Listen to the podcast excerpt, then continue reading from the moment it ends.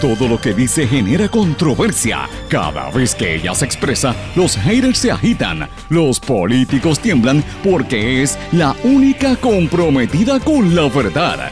Periodista, bloguera, relacionista licenciada, analista de la noticia, escritora y le dicen la provocadora en las redes sociales. Y ahora comienza en blanco y negro con Sandra Rodríguez Coto.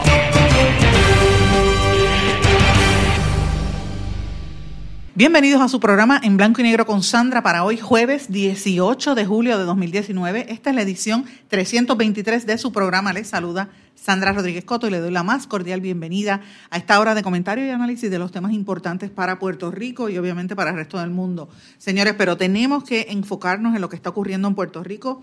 Es una situación sin precedentes en nuestra historia. Continúan las protestas masivas en contra del gobernador Ricardo Rosselló pidiendo su destitución o su renuncia.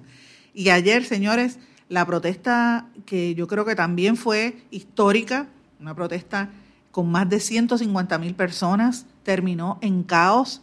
Y tenemos que decir que la policía comenzó actuando bien, pero terminó mal. La policía permitió que se saliera de sus manos. Señores, más de 150 mil personas abarrotaron las, las calles y toda la isleta del viejo San Juan ayer ante el llamado de artistas como Bad Bunny, Residente Calle 13, Ricky Martin, Tommy Torres y muchos otros que fueron a protestar y para que fuera la gente a protestar pidiendo la renuncia, Ricky renuncia, como dice el hashtag. Yo estuve allí, traté de transmitir, señores, y el sistema prácticamente colapsó. No sé si es que había tanta gente tratando de llamar y escribir a la misma vez o es que a lo mejor había un bloqueo de las compañías celulares, pero lo cierto es que se hizo en muchos momentos imposible utilizar el servicio telefónico de distintas compañías, porque yo tengo distintas compañías. El evento transcurrió, señores, en orden, todo perfectamente bien hasta eso de las 11 de la noche cuando se desató el caos. La policía lanzó gases lacrimógenos y desalojó San Juan, pero intentó hacerlo porque no lo hizo a tiempo. Después autorizó la entrada de sobre 5 mil motociclistas que venían eh, desde los caseríos de toda la zona metropolitana, vamos a hablar de eso. Yo creo que la policía no actuó a tiempo porque dejó entrar a encapuchados con los que no intervino y diversas bandas de estas turbas entraron a destruir y a prender fuegos con acelerantes, eh, a destruir y a pintar graffiti nuevamente, especial, pero lo irónico, señores, esto fue especialmente, pasó en todas partes, pero especialmente en edificios y plazas que pertenecen al municipio de San Juan. Esto levanta muchas sospechas y voy a hablar en detalle de esto. Yo sé que hay mucha gente que le va a molestar, pero como siempre digo, en este espacio hablamos con la verdad, hablamos en blanco y negro, tal y como lo vemos, gústele a quien le guste y si no le gusta, pues mire, cambie, cambie la emisora. Pero lo cierto es que no podemos mentir, tenemos que decir lo que vimos allí eh, y lo que estamos viendo en Puerto Rico para que usted esté informado. Aquí no, va a no vamos a venir con, con medias verdades y no vamos a tapar cosas porque la realidad es la realidad. Señores, como dije, hoy es el sexto día y se anticipan mayores protestas, no solamente en San Juan, sino en diferentes partes de todo el país. Y van a continuar estas protestas. Y mientras tanto, señores, aparece el cuñado, mano derecha, compadre, amigo, eh, íntimo del gobernador, el cabildero y ex representante de Puerto Rico ante la Junta, ex director de campaña del gobernador y funcionario público, entre otras cosas, Elías Sánchez. Eh, luego de que trascendiera el, esquema que tiene entre, eh, o, que se alega que tiene con el gobierno para adelantar sus agendas económicas y políticas, y entonces sale a denunciar y amenazar al Centro de Periodismo Investigativo de Puerto Rico con que los va a demandar. Vamos a hablar sobre esto en detalle. el, Centro de Periodismo lo ubica en el centro de un esquema de corrupción de grandes proporciones. Vamos a hablar en detalle. Las autoridades federales aprietan el paso con las investigaciones que hay pendientes. Fuentes aseguran que avanzan las pesquisas de corrupción en todo el gobierno. Señores, el Senado pone trabas a los fondos de Medicaid. Una iglesia pentecostal vaticinó, eh, ¿verdad? Eh, predijo que iban a haber caos y que iban a haber protestas en Puerto Rico. Vamos a hablar de esto, señores, y vamos a hablar de otros temas importantes de lo que está aconteciendo, lo que se dijo y lo que no se dijo en el día de ayer y en el día de hoy. Y vamos a hablarlo en el programa en blanco y negro con Sandra, que como todos los días les digo, les agradezco su sintonía. Y si usted está en distintas partes de Puerto Rico y de la diáspora, nos puede sintonizar a través de ocho poderosas emisoras. Comenzamos con Éxitos 1530 AM en Utuado, Adjuntas, todas esas zonas, Ayuya, si está en la montaña, ya en el centro de Puerto Rico, nos sintoniza a través de Cumbre 1470, también en Cumbre 106.3 FM, que no solamente cubre Orocovis y toda esa zona, sino hasta el norte. Si está en el sureste de Puerto Rico, nos sintoniza a través del 610 AM X61. Esa área incluye Patillas, Arroyo, Salinas, Yabucoa, Maunabo, que también nos sintoniza a través del 94.3 FM.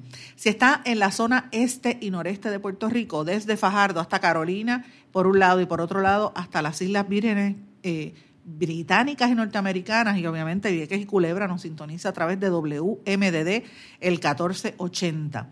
Si está en la zona oeste, nos puede sintonizar a través de WYAC 930 AM y si está en la zona metropolitana y en gran parte de Puerto Rico, nos va a sintonizar a través de WIAC 740 AM.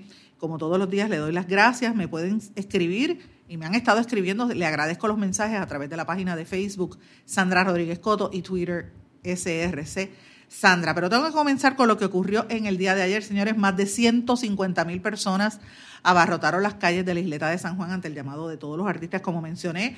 Vimos a, Bad Bunny, vimos a Residente, a Ricky Martin, a Tommy Torres, a PJ Cinzuela, eh, a Carla eh, Monroy, la esposa de Tommy Torres, eh, a Siete, el cantante Siete.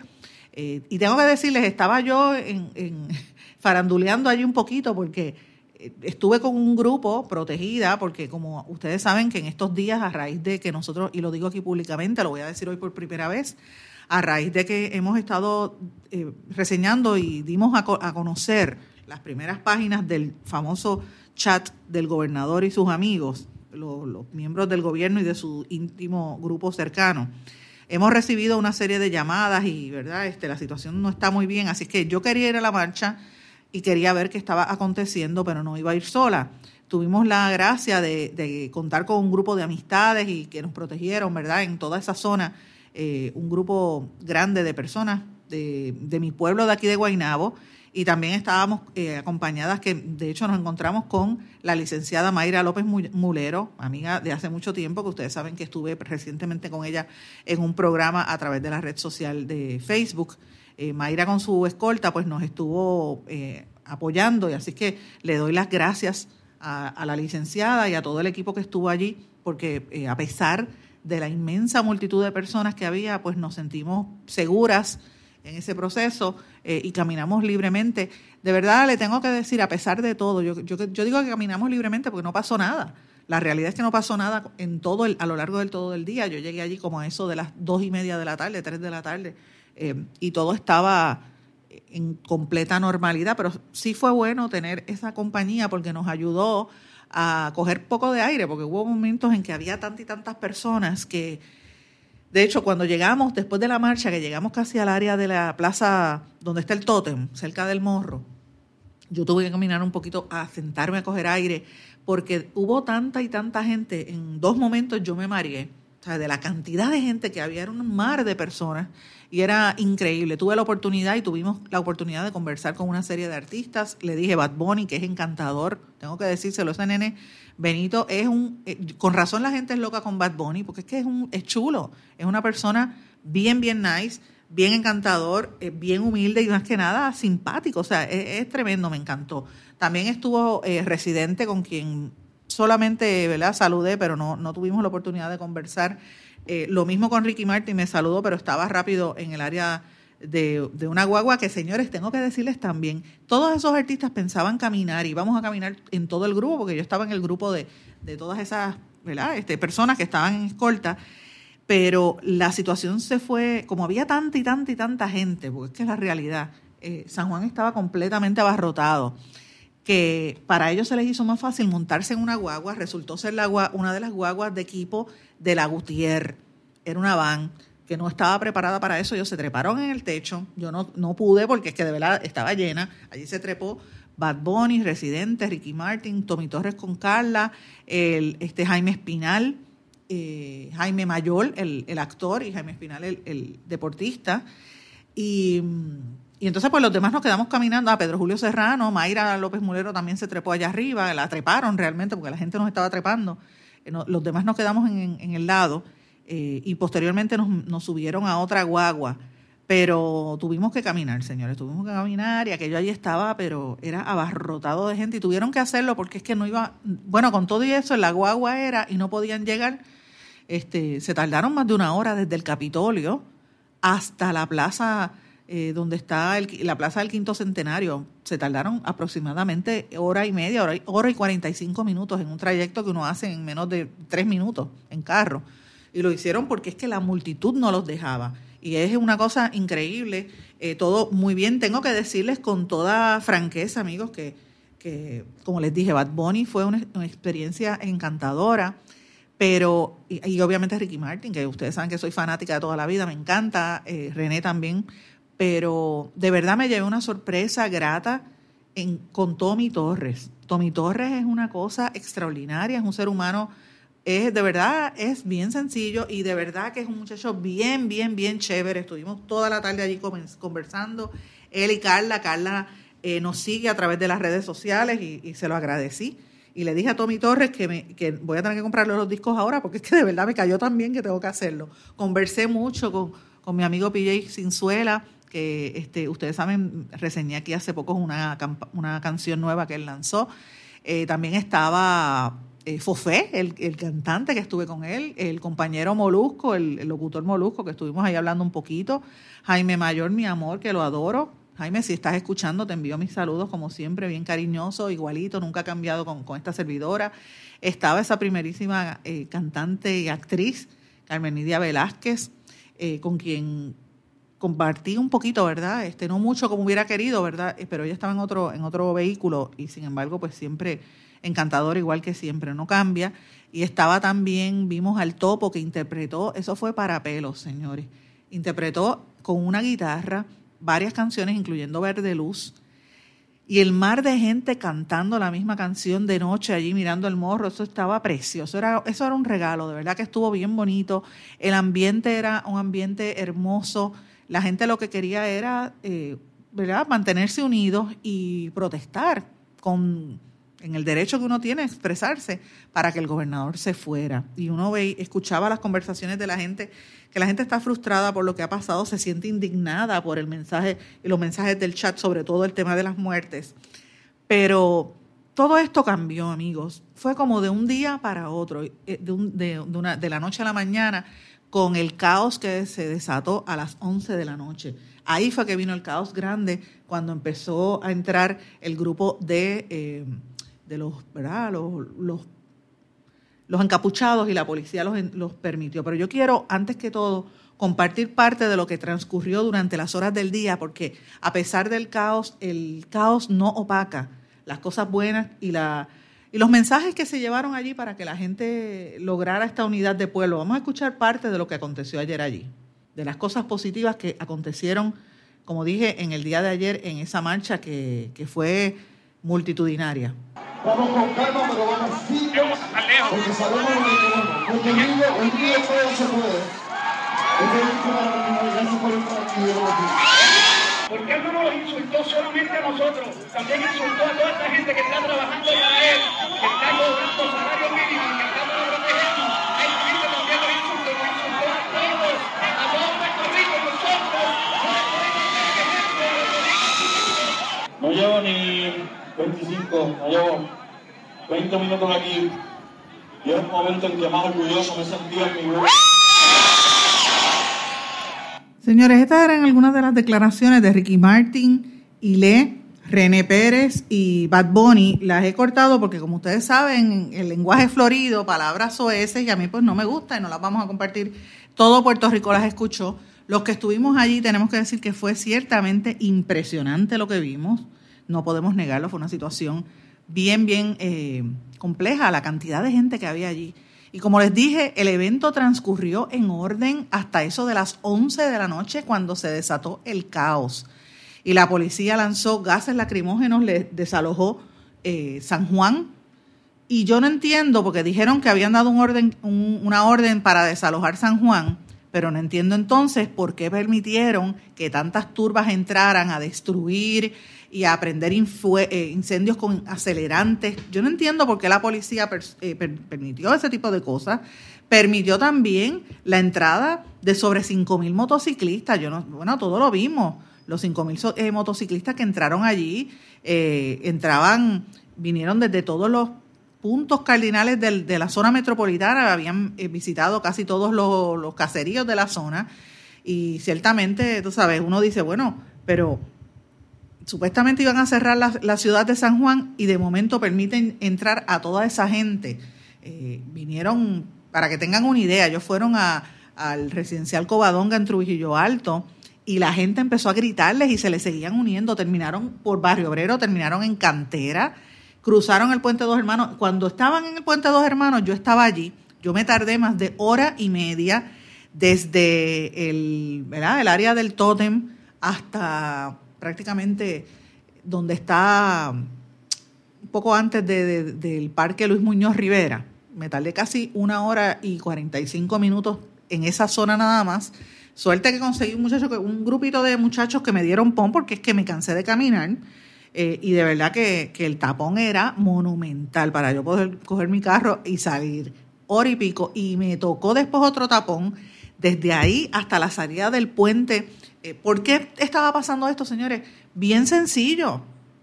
Porque en esa zona cerraron la salida, pusieron tres eh, patrullas de la policía en, el, en uno de, los, de las salidas del puente de dos hermanos y solamente había un, yo te diría que menos de un carril para salir. O sea, ellos hicieron un embudo, la policía en eso se colgó.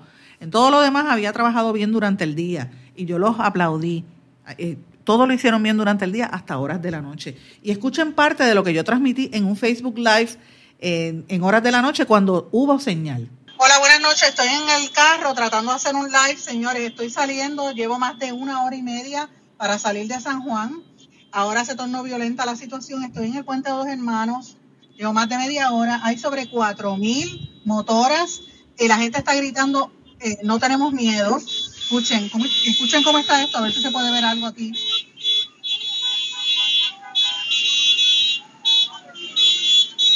Escuchan cómo está, que como está oscuro no se puede ver la multitud. Todo el puente tiene gente hasta el área, hasta el área del Hotel Condado Plaza lleno de capacidad y la calle de al frente también. Yo creo que hay demasiadas personas para la cantidad de policías disponibles. Oigan, oigan las multitudes. Está bien difícil la situación. Hay un dron volando. déjenme decirle, aquí, oigan eso, aquí se desbordó la juventud, se anticipó que venían sobre 3.000 motoras al lugar, así es que habrá que ver eh, cómo llegó esta situación hasta este nivel. Escuchen las, bocinas. Es una enorme cantidad de personas, entonces yo estoy en dirección para salir, miren esto, los carros no se mueven, es una situación sumamente yo creo que fuera de control, la gente está totalmente descontrolada. Tengo que decir, voy a subir la, voy a subir el cristal para poder hablar. Señores, tengo que decirles que mientras estuve en San Juan, eh, tengo que admitir, había demasiada droga disponible. El olor, el hedor a marihuana y otros productos fue sencillamente desastroso, señores. Esto es impresionante. A ver si puedo acercar un poco para que vean la cantidad de gente. Porque como el carro no se está moviendo, esto es lo que hay. Aquí, señores, esto está bien, bien impresionante, este, pero me parece a mí que las autoridades no han coordinado esto bien. Tengo que decir que el municipio de San Juan brillaba por su ausencia en todo este proceso, la gente sigue caminando. Señores, me tengo que desconectar porque estoy en un área, pero déjenme ponerle un poquito para que escuchen un poco más. Mira las pancartas. esto es un peligro, me van a dar un boleto si sigo guiando de esta forma. Miren esto. Es impresionante la cantidad de gente que hay ahí. Me despido, señores, por ahora. Eso fue parte de la transmisión que hice ayer en el Facebook Live. Eso era, eso era saliendo, ¿verdad? De la actividad. eh, prácticamente de madrugada, como les dije, si quieren ver ese vídeo pueden conectarse a través de mis páginas en Facebook, F, eh, Sandra Rodríguez Coto, yo también lo colgué en Twitter, pero en Twitter a lo mejor se les, se les pierde un poco, así que lo consiguen allí en Facebook. Pero quiero hacer una narrativa, señores, porque a los que no me han estado siguiendo a través de las redes sociales, yo trato de ir, eh, cuando son eventos así, no un minuto a minuto, pero cada rato ir poniendo información de lo que está, lo que está aconteciendo para que usted tenga idea de qué ocurre. Y como les dije, ayer en la mañana, estos cantantes, Bad Bunny Residente y su hermana Aile, lanzaron una canción, una tiraera, afilando los cuchillos, una canción bastante fuerte. A los que les gusta el género del rap, miren, la van a encontrar allí. A mí me gustó, pero bueno, no puedo compartirlas porque es que tiene demasiadas palabras OS y no podemos compartirlas por aquí. Eh, eso inmediatamente coincidió, yo lo compartí a través de las redes sociales, la gente lo escuchó en, la, en las diferentes plataformas, coincide con una serie de mensajes de abogados ofreciendo sus servicios legales a la gente en caso de que tuviesen algún incidente con la policía. Eso me llamó poderosamente la atención, eh, lo vi mucho a través de los servicios sociales, eh, de las redes sociales, debo decir. Pero durante todo el día, como les mencioné, no tuve conexión eh, telefónica bajo ninguna de las compañías porque o era sobrecargado lo que había allí en el viejo San Juan o sencillamente pues pusieron un bloqueo, pero no se podían emitir, eh, era bien difícil.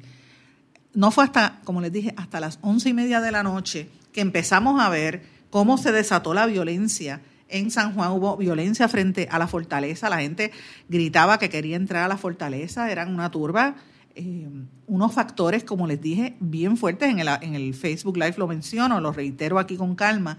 Señores, había droga, había tanta y tanta droga. Uno caminaba por las calles y era peor que las fiestas de la calle San Sebastián. Los que han ido a la Sanse, como le llaman eh, miren, era como, y le digo con toda honestidad, era como tres a cuatro veces más que lo que uno experimenta en la fiesta de la calle San Sebastián.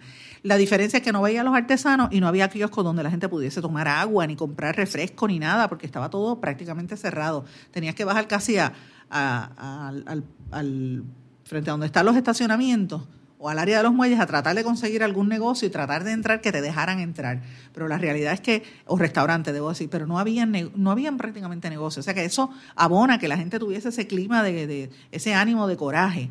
Eh, yo creo que fue muy desorganizado y aquí yo tengo que decir varias cosas. Lo primero, el gobierno debió haber establecido un plan de, entrada, porque como se sabe que van a venir tanta gente, mire, pongan unas vallas, pongan unas entradas como se hace en las fiestas de la calle San Sebastián. Y aquí yo tengo que hacer un llamado y una crítica a la alcaldesa de San Juan, Carmen Yulín Cruz. La, Guardia Municipal, eh, ¿verdad? Este, brilló por su ausencia, no estaba, no había nadie de San Juan allí que uno pudiese ver Ustedes saben que la alcaldesa se fue de viaje y ella ha dicho que no iba a poner la policía, no la, iba a exponer. A mí me parece que es una irresponsabilidad, conociendo el hecho de que no hay casi policías. La, la fuerza policíaca en Puerto Rico ha mermado.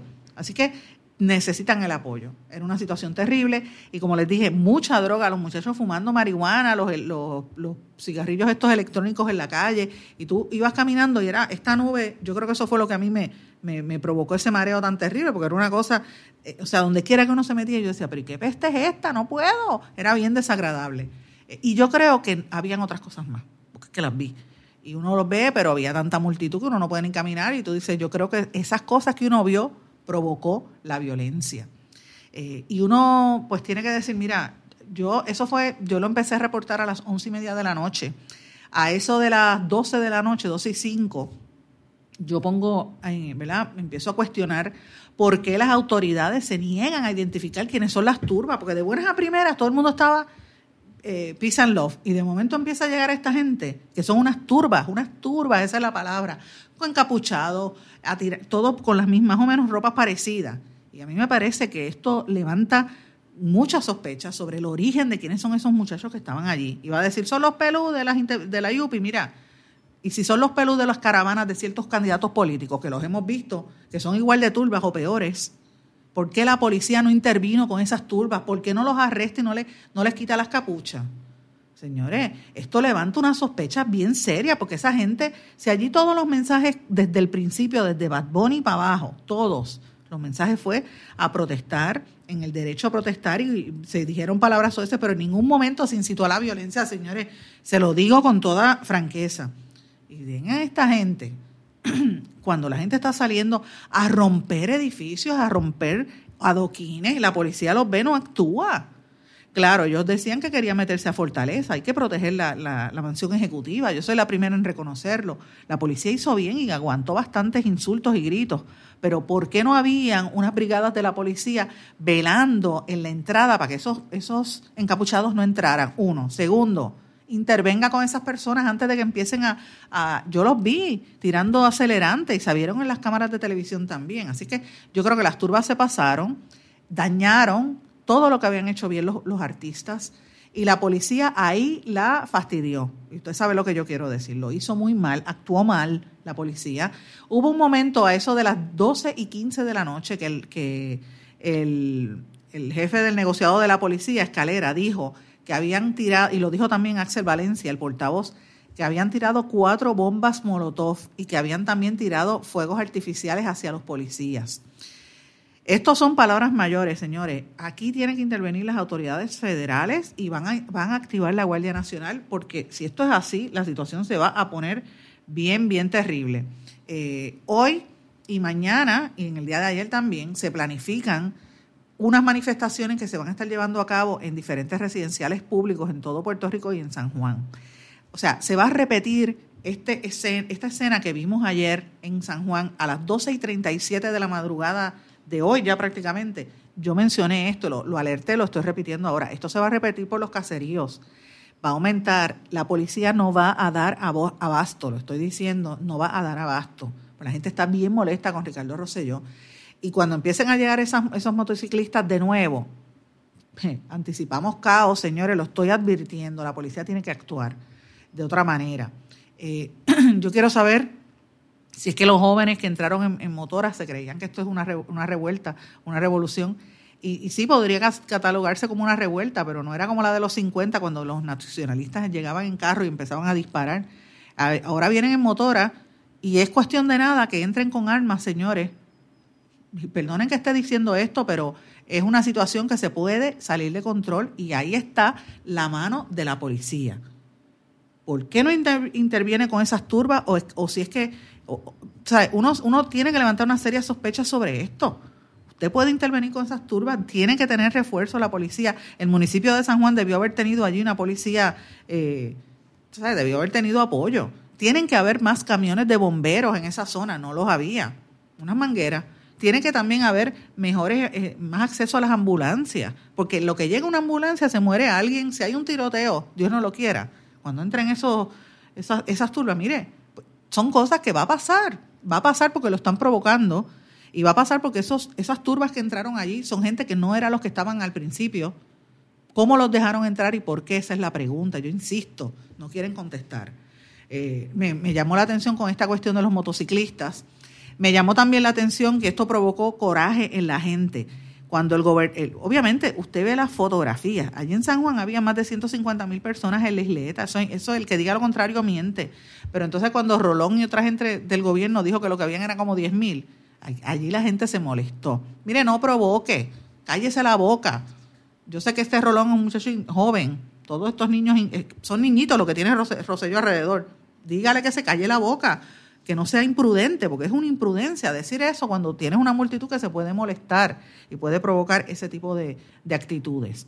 Otra de las cosas que quería mencionar era que, eh, como les mencioné, a la una y media de la mañana, pues yo reiteré que la policía había trabajado bien y, que lo que deben hacer es que deben de tener esa entrada de infiltrados, de, perdón, de encapuchados. Hay algunas personas que dicen que recordemos nuestra historia, en las turbas que son puestas en las manifestaciones para hacer el trabajo sucio del gobierno. Yo no estoy diciendo que esto sea el caso, pero los infiltraban así. Eso pasó en las protestas en la Universidad de Puerto Rico del MPI, de la FUPI en los años, veladas Cuando yo era niña o cuando no había nacido.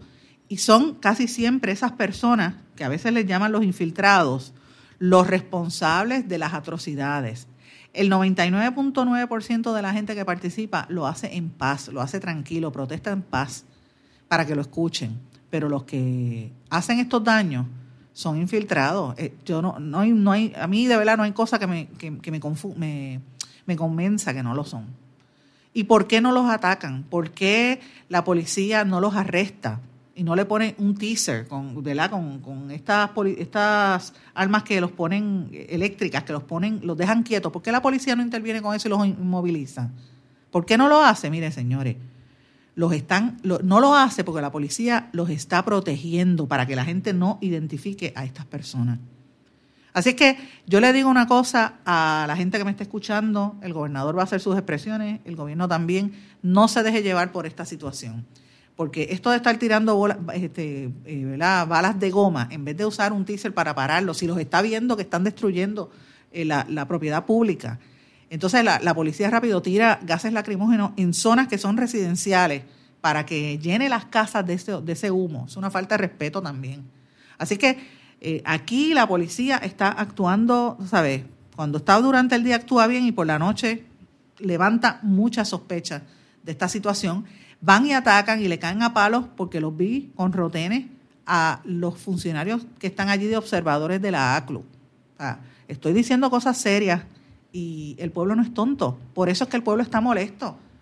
Mire, policía, utilice algún mecanismo para inmovilizar a esa gente y déjelo quieto para, y quítele la capucha para que el país vea quiénes son esos encapuchados. Pero no me venga con que arrestaron a tres encapuchados o dos, como hicieron ayer, arrestamos cinco personas. Mire, yo vi más de 25 y los veía llegar y seguían llegando, entonces agitan a la otra gente porque no los detuvieron. Esas son cosas que yo tengo que, que preguntar. Y al final, a eso de las 1 y 54 de la mañana, yo eh, presenté un vídeo, unas imágenes de unos policías prendiendo artefactos de fuego. Estas son las cosas que tenemos que eh, nosotros cuestionarnos. Señores, vamos a una pausa y a nuestro regreso vamos a continuar en el análisis de esta situación. No se retiren, el análisis y la controversia continúa en breve, en blanco y negro, con Sandra Rodríguez Coto.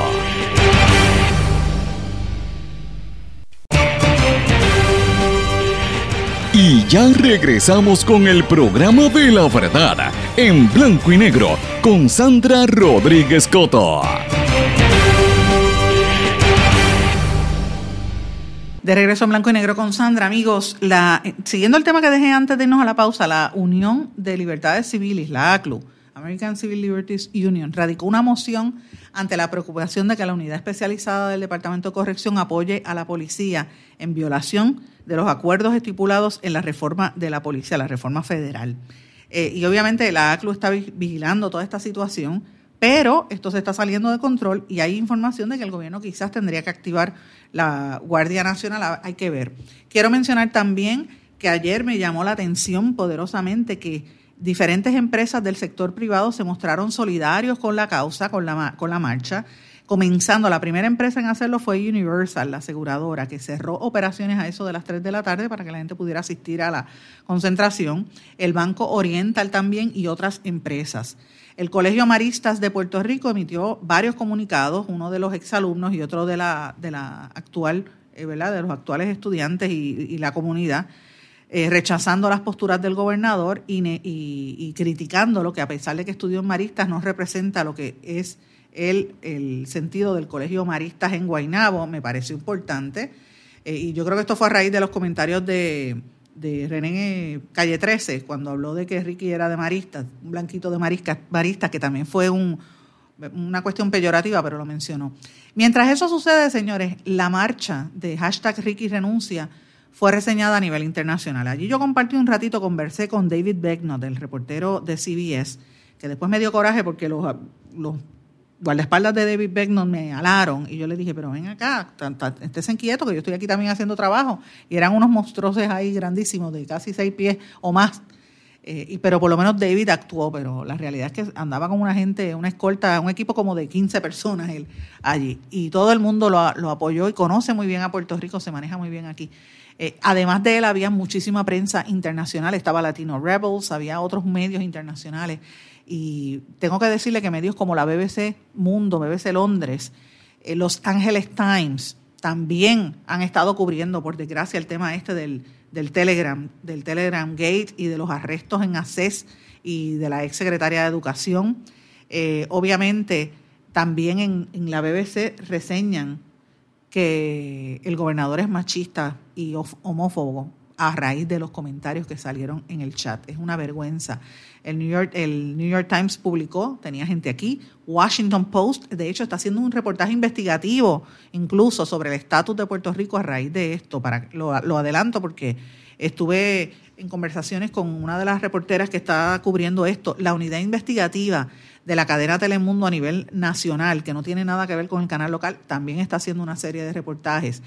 y, me lo dijo la, jefa de esa unidad, que es amiga. Eh, Los Ángeles Times también estuvo aquí cubriendo esta información. El país, el diario El País de España también abordó la situación. Eh, la voz de Asturias, como les mencioné. Todos esos medios han estado hablando sobre esto. Eh, y los invito a que lean un análisis en la edición de hoy de Noticel son, donde habla sobre cómo es que la si, si la marcha de ayer, ¿verdad? con la gente que se vio allí en carne y hueso, puede lograr algún cambio o es que a los brothers del chat, como ellos lo identifican, o sea, al gobernador y a sus sectores, a sus amigos, lo que les impresiona o les obsesiona más son el chat y los sondeos que podían manipular en las redes sociales. Porque, señores, las consignas Ricky renuncia y Ricky vete ya son tendencias mundiales ambas y han tenido reclamos de congresistas, artistas, figuras del deporte, religiosos, el sector privado, la banca, o sea, es una multitud, ya van 200 mil personas a través de la plataforma Change.org pidiéndole al gobernador más de 200 mil firmas que se vaya. O sea, que estamos hablando, y no solamente estos artistas que estuvieron ayer en la marcha, Enita Nazario, Jennifer López, Tommy Torres, como le mencioné, Pedro Capó, eh, eh, José Juan Barea, José Piculín Ortiz, que lo vi a lo lejos, no pude casi ni hablar con él, Alex Cora, Carlos Arroyo, o sea, mucha gente que tiene renombre a nivel internacional estaban eh, allí. Y, pues, ¿qué está pasando, verdad? Están pasando una serie de cosas que me parece importantes. Mientras tanto, el subsecretario de la gobernación, Eric Rolón, pues no dijo nada, se quedó callado en el día de ayer, con la boca, le digo, no dijo absolutamente nada, lo que me levanta muchas sospechas sobre el tema este de los de los de, las turbas esas que estaban que todo tiene a indicar si la policía no actúa, señores, tengo que decirlo de frente, si la policía no actúa es que son infiltrados y, la policía sabía que estaban ahí para hacer daño, para provocar un caos, para que la gente hable del caos y no hable de que el gobernador se vaya. Ya, lo dije. Lo dije, le guste a quien le guste, a quien no también. Es la realidad. La, policía tiene que actuar con ese, con esa gente que está destruyendo. Y miren qué casualidad, venían a destruir los tiestos, las, eh, las esculturas frente a la alcaldía de San Juan. ¿Sabe? A mí me levanta unas sospechas bien extrañas y al ver las imágenes de policías prendiendo fuego artefactos que las compartí en mis redes, los invito a que las vean, pues ya usted sabe que se tiene que, levantar varias suspicacias. Pero señores, ayer también trascendió una noticia, que, perdón, hoy trascendió una noticia que me llamó la atención y me coincide con lo que pasó ayer, con, la, con los eventos del día de ayer. Y esto fue un reportaje, lo pueden eh, identificar, me parece que fue en el periódico Metro, si no me equivoco. Esa es la parte que no. Es un evangelista eh, que hizo una profecía sobre la isla de Puerto Rico. Él, él, hizo un, hay un vídeo que se está convirtiendo en viral donde él dice que va a haber motines, calles quemadas y casas quemadas que van a sacudir al hijo de Rosello. El video se titula Profecía de la isla de Puerto Rico y anticipa una debacle del gobierno. Eso se hizo viral el, el, video de, creo que del año 2018. Es una situación de lo más interesante. Eh, yo les, invito a que los vean. El, video dura cerca de 14 minutos. Yo le voy a poner parte de lo que ellos hablaron, no todo porque es bastante extenso. Me disculpan por la parte de los gritos, pero es que así es que hablan. Y, si usted no es creyente, pues lo lamento, pero tiene que escuchar este, este video. El video data del 27 de octubre de 2018. ¿okay? Unas profecías de la isla de Puerto Rico, es lo que dice. Menciona también por nombre y apellido al reverendo Rashki y dice que Rashki se dañó. Dice que va a haber una explosión en las calles. Dice que muchos pastores van a caer, que va a haber eh, una epidemia de cáncer. Y dice que los evangelistas en Puerto Rico están detrás del dinero, que van a ser perseguidos por el hombre, que muchos van a caer en la cárcel y dice una serie de cosas que van a acontecer, incluso dice que el hijo de Roselló va a caer, que va a haber protestas, que la gente lo va a, que va a haber fuego, van a prender fuego en las calles y en residencias en San Juan. Lo dice así mismo, señores. Eh, no, no quise compartir porque es que gritan muchísimo y, para los que no son creyentes, pues lo, lo, ¿verdad? Con respeto lo hice, para los que son creyentes también. Pero me pareció bien importante que escucharan eso, es un, un vídeo que se ha tornado viral del año 2018 y coincide con lo que está ocurriendo en Puerto Rico en estos días. Así que yo lo dejo a usted para que usted llegue a su propia conclusión.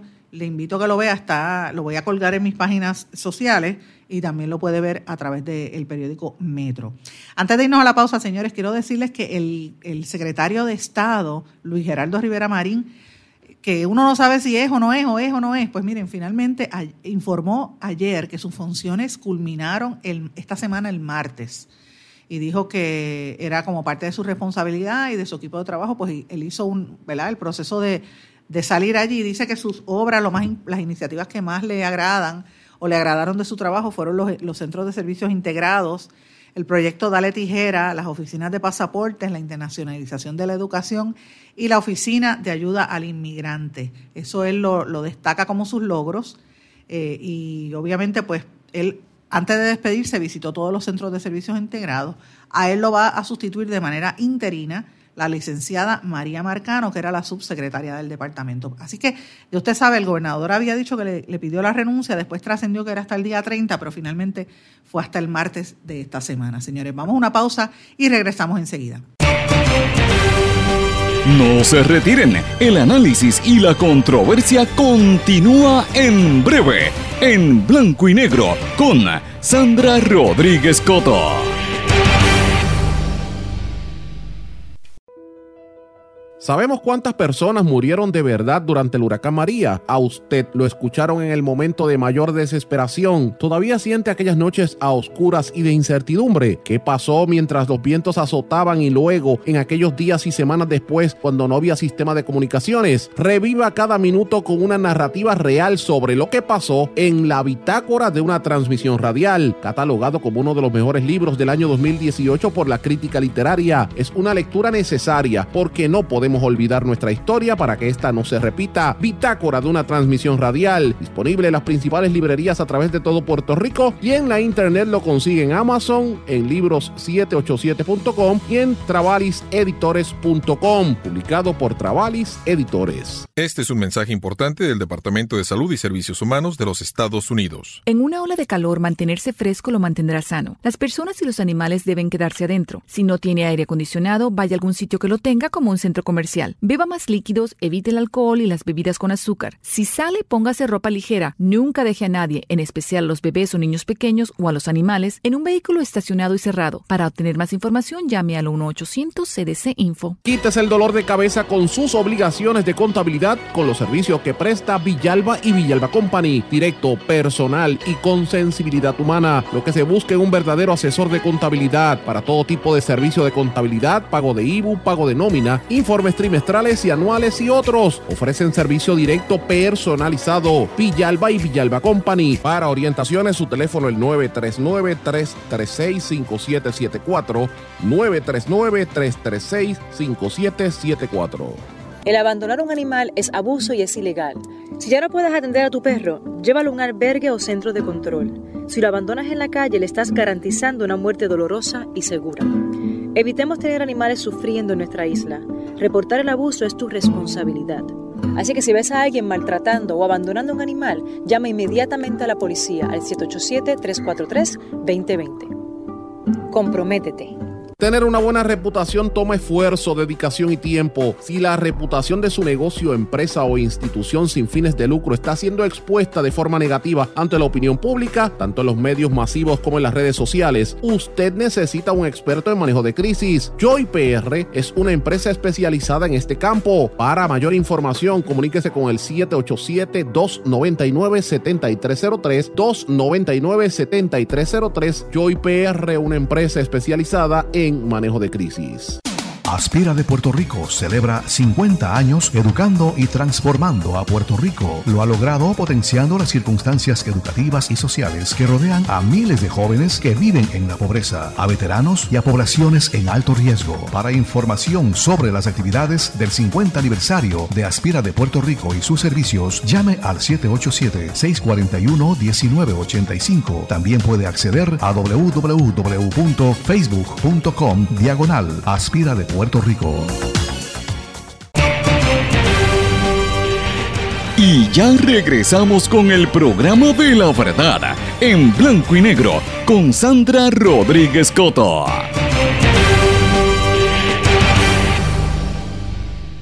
Regresamos a esta parte final de En Blanco y Negro con Sandra. Amigos, desde tempranas horas de la mañana nosotros empezamos a recibir mensajes y llamadas de amistades que tenemos en el pueblo de Manatí y zonas limítrofes diciéndonos que nos estaban, estaban escuchando muchos helicópteros sobrevolar la zona, no sabían de qué se trataba. Pues miren, temprano también se supo que agentes federales diligenciaron 16 órdenes de arresto por narcotráfico en el residencial Villa Angelina en Manatí y algunos de estos incluían a agentes de la Oficina de Investigaciones del Servicio de Inmigración y Control de las Aduanas ICE.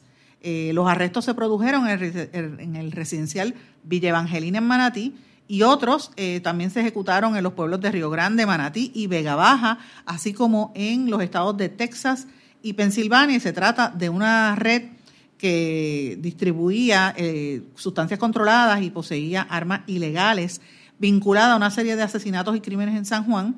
El gran jurado federal acusó a estos individuos por violaciones relacionadas al trasiego de, drogas, eh, según el ICE. Eh, y esta, esta entidad explicó que desde el año 2017 empezaron las investigaciones. Incluía también en el sistema de corrección porque había gente desde la cárcel haciendo este tipo de cosas. Vamos a ver más de estos, eh, más de estos operativos en los días siguientes. Pero señores, tengo que traer un tema que es importante eh, y les invito a que lo lean. El, el padrino de boda del gobernador y amigo privado, amigo personal, y a quien le dio prácticamente el gobierno que tenía este voz y voto en el chat, tomaba decisiones sobre política pública sin ni siquiera tener contratos con el gobierno. Me refiero a Elías Sánchez eh, reaccionó ayer a una investigación del Centro de Periodismo Investigativo. Dijo que los señalamientos son falsos y difamatorios y dijo que bajo ningún concepto él intervino en el proceso de del otorgamiento de, dinero y de contratos y de servicios por el programa Tu Hogar, Renace después del paso del huracán. Y Elías Sánchez dice que si siguen eh, diciendo este tipo de cosas y que nunca ha representado a la empresa Gila ni a Carolina Catering y otras empresas, que como él eh, todo lo que publica el Centro de Periodismo Investigativo no es, no es correcto, si no se corregían, él los va a demandar. Eso fue lo que dijo Elías Sánchez. Elías Sánchez está bajo fuego. Ayer trascendieron rumores, eh, no fue de esta servidora, pero sí de programas de televisión diciendo que él estaba en la lista para ser arrestado, ¿verdad? Yo, no, yo nunca digo que va a haber un arresto sin tener la información fidedigna o, la información oficial, así que, eh, que, que verifique bien quiénes son. Pero lo que les invito es que miren ¿verdad? la historia del Centro de Periodismo Investigativo y cómo es que hace un paralelismo entre lo que, lo que, lo que se decía en el chat de las 889 páginas y los contratos que tenía Elías Sánchez y otros funcionarios del gobierno metidos ahí en ese jamón. Así que, porque es que de verdad uno ve cómo desde el saqueo de fondos públicos se da desde la fortaleza. ¿Por qué? Porque los protagonistas son los mismos. Si no le dan contratos a sus clientes, crean compañías y mecanismos para que se beneficien de cosas públicas. Y en eso está Elías Sánchez, que como dije, no solamente es compadre y amigo íntimo, sino que fue el presidente del comité de transición, o sea, sabía lo que estaba en el gobierno, director de campaña y después en la Junta de Control Fiscal, o sea, él sabía toda la información. Eh, y también otros funcionarios del gobierno sobre Elías Sánchez, eh, Edwin Miranda y Carlos Bermúdez. O sea, esta historia es devastadora yo les invito a que la lean, es extensa, es larga, pero habla de cómo él llevaba directamente los negocios a, la legislatura y que era lo que hacía, ¿verdad? Para tratar de empujar a sus clientes. Si no era uno, pues era a través de otros clientes. Después esto, aparecían estas compañías teniendo contratos con el gobierno. Eso es lo que se alega, entre otras cosas. Se alega también que no, no solamente eran contratos, sino que, por ejemplo, eh, Elías Sánchez le consiguió que el gobernador hiciera una orden ejecutiva para elevar a 15 dólares el salario mínimo en la industria de la construcción a favor de unos clientes que él tenía, que era Laborers International Union of North America, una unión que representa a los empleados de, la construcción, entre otras cosas. También se habla de los negocios que tiene la, eh, la, ex, la suegra de, de Elías Sánchez, Catierazo, que era la ex esposa del presidente del Senado, Charlie Rodríguez, es cabildera, ex asesora de Rivera Chats y de, Pedro Rosselló y comentarista radial. También habla de su hija y de su esposa, Valerian Rodríguez Erazo, que ustedes saben que está, es abogada y tiene contratos en, ACES y tenía contratos en, me parece que en, otras agencias de gobierno y tiene una participación en el programa de radio de, de Dávila Colón. Eh, tiene contratos con el gobierno, así que habla de eso. También habla de la hermana de ella, que tenía contratos en, y sobre todo de cómo ella, ella y su mamá tenían contratos por casi 400 mil dólares en el, en el Banco de Desarrollo Económico, en la Junta de Telecomunicaciones, que ahora es negociado, y en otras agencias, incluyendo el Departamento de Estado. Así que me parece interesante, me parece también interesante que lean la parte donde se reseña cómo eh, Edwin Miranda y sus compañías obtuvieron más de 50 millones de dólares en contratos con 22 agencias de gobierno. 50 milloncitos, señores, cuando en este país hay gente pasando hambre y con casas con toldos azules. Por eso es que la gente está molesta, por eso es que se tiran a las calles, por esta razón. Y después ven una figura como Carlos Bermúdez, que ya yo he hecho mis declaraciones y mis opiniones sobre este señor que es maquiavélico. Como él, su compañía de, de relaciones públicas, tuvo contratos por casi 600 mil dólares en distintas agencias de gobierno y cómo mezclaba su negocio personal de los certámenes de belleza y de los artistas como Zuna y de otros para empujarlos eh, y promover ayuda. Él representa a la modelo Miss Universo Cintia Olavarría, que es primera finalista, ya no fue Miss Universo. Él representa a los traperos Tempo y Osuna, a Maripili, al, al Molusco, a Joseph Fonseca, al negocio de la Reina de Belleza y San Juan Moda, entre otras cosas. El Molusco dijo que Carlos Bermúdez no es su relacionista, pero que sí le ha promovido eventos de sus clientes. Así que eh, es una historia devastadora, hay que verla y usted va a llegar a su propia conclusión. Otra información importante, señores, que trascendió en el día de hoy. El Senado Federal, el Comité de Energía y Comercio de la, de la, Cámara de Representantes, perdón, federal, aprobó un paquete de financiamiento para el programa de Medicaid en Puerto Rico de 12 mil millones de dólares para cuatro años.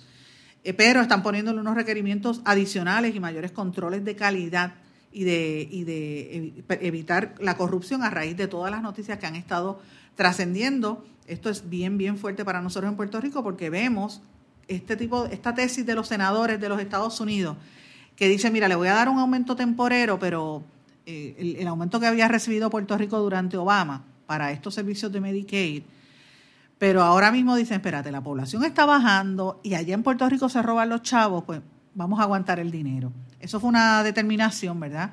Que un, proyecto que eh, suscribió uno de los principales senadores republicanos, el influyente Chuck Grassley, que lo puso, ¿verdad? A ver si iba a ser aprobado, él mismo fue avalado suscrito por otra gente, eh, que le enviaron una carta al secretario de Salud para que agilice los fondos, ¿vale? que investigue lo que está pasando en Puerto Rico, el gasto en salud a raíz del descenso poblacional. Entre estas personas firmó Alex Asna, eh, Azar, Mike Ency, John Coring, Pat Toomey, James Langford, Steve Daines y John Toon. Estas son algunas de las personas que que están pidiéndole a las autoridades federales que investigue lo que está pasando en Puerto Rico precisamente a raíz de los casos de corrupción, como el arresto principalmente de Angie Ávila, que era la que estaba prácticamente dirigiendo, era la directora del, de ACES, que es la entidad que maneja precisamente estos fondos de Puerto Rico y, los fondos de, de, de, salud. También ustedes saben que fueron arrestadas Julia Kelleher, el presidente de BDO Scherer, y el portavoz y consultor del gobierno, Alberto Velázquez Piñola. Así que en medio de todo esto, los senadores y congresistas en los Estados Unidos están bien preocupados y bien cautelosos de soltar dinerito para Puerto Rico. Pero ¿quién se afecta? Señora, usted que tiene la tarjeta, o su hijo, o su esposo, su familiar. Así que si usted me está escuchando, este es el resultado de la corrupción. La corrupción no solamente destruye la fibra del país, sino que destruye también, le niega los servicios a la gente. Es un problema bien serio.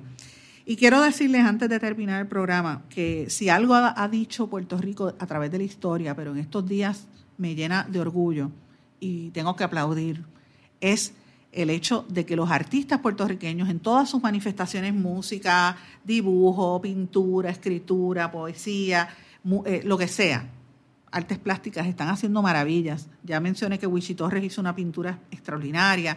Las composiciones de, todos estos artistas del, trap y del rap, como PJ Cinzuela, como Residente, como Tommy Torres, como el mismo Pedro Capó y otras.